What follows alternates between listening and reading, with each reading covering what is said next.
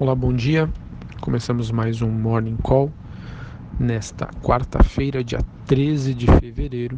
Eu sou Felipe Vilegas.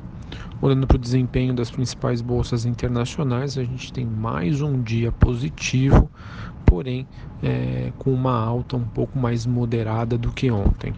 Com exceção da China, que teve uma alta de 1,8 e a bolsa japonesa que subiu 1,3. Na Europa, as ações têm altas mais leves, com Londres subindo 0,5% e a bolsa de Frankfurt na Alemanha subindo 0,08 nesta quarta-feira.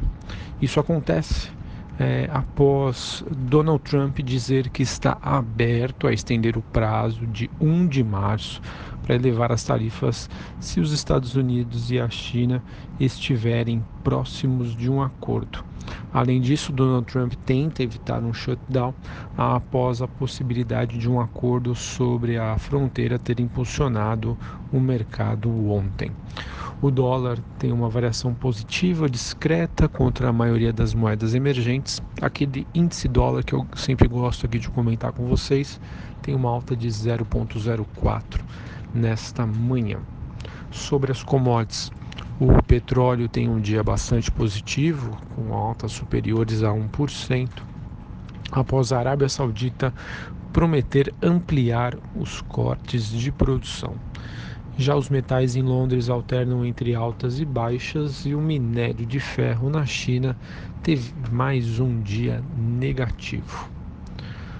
Os principais pares da Vale nessa manhã temos a BHP subindo 1,3% e a Rio Tinto subindo 0,5%.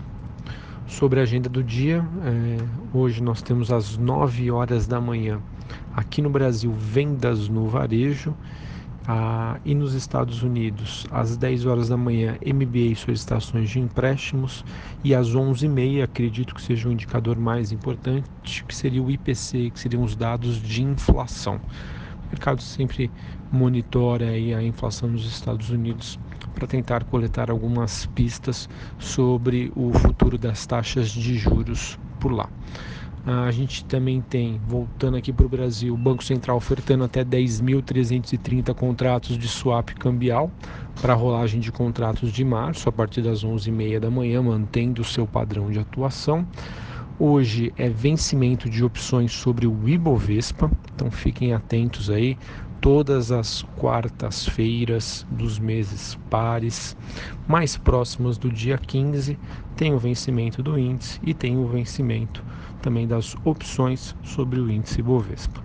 E no final do dia, após o fechamento do mercado, TOTUS e Duratex divulgam os seus números referentes ao quarto trimestre de 2018. Sobre o noticiário macroeconômico e político, reforma da Previdência mantém aí o noticiário agitado.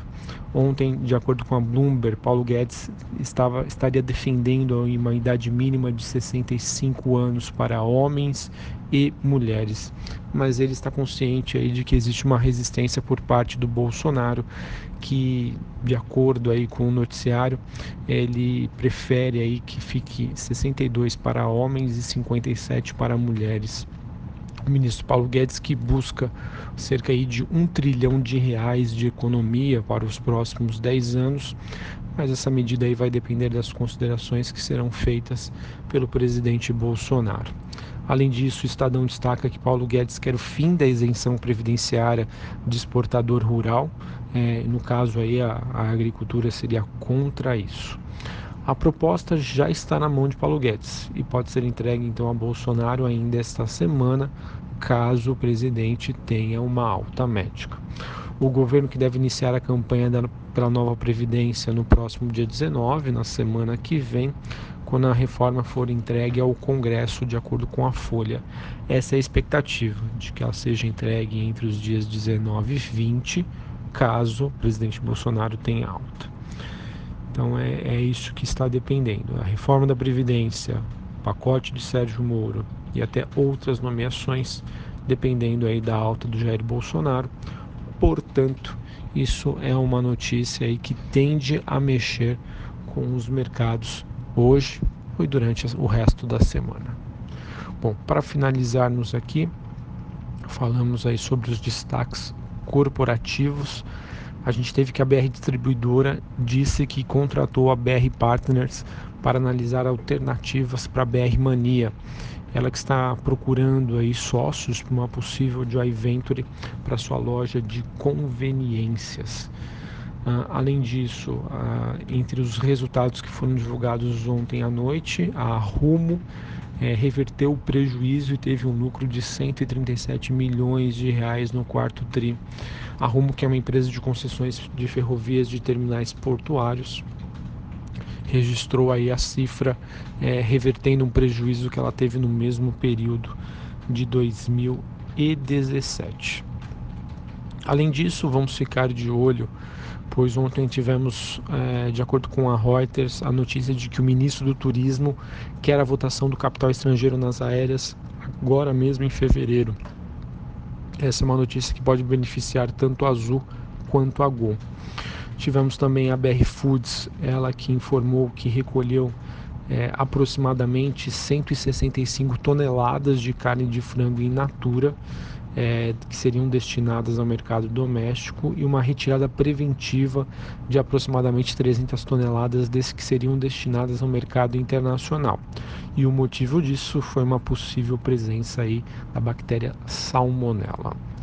De olho também nas ações da CCR, de acordo com o valor econômico, a companhia teria superfaturado contratos com empreiteiras para a Caixa 2. O mercado costuma não gostar é, desse tipo de notícia que envolve aí, escândalos é, de corrupção e que prejudicam bastante a imagem da companhia.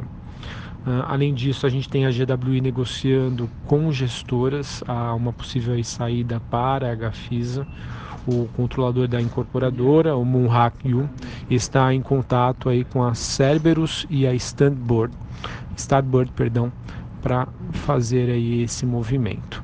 E de acordo com a Folha, nós temos aí que o efeito Vale estaria colocando em risco cerca de 14% da produção de ferro do país. E especialistas preveem que os produtores globais de minério de ferro devem ter dificuldades para suprir esses cortes de produção aqui no Brasil, dado que a Vale é uma das mais importantes mineradoras do mundo. Bom, é, com exterior positivo, mercado de olho na reforma da Previdência e na saúde do presidente Jair Bolsonaro. Vamos ver se a, a bolsa mantém o ímpeto de ontem, quando subiu aí quase 2%. O mercado está, digamos, em modo stand-by é, e caso a gente tenha aí mais detalhes sobre a, a proposta né, que será levada ao Congresso, pode ser o que o mercado aí precisa para se animar e a gente ter aí mais um dia positivo. Um abraço a todos, bons negócios para vocês e até a próxima.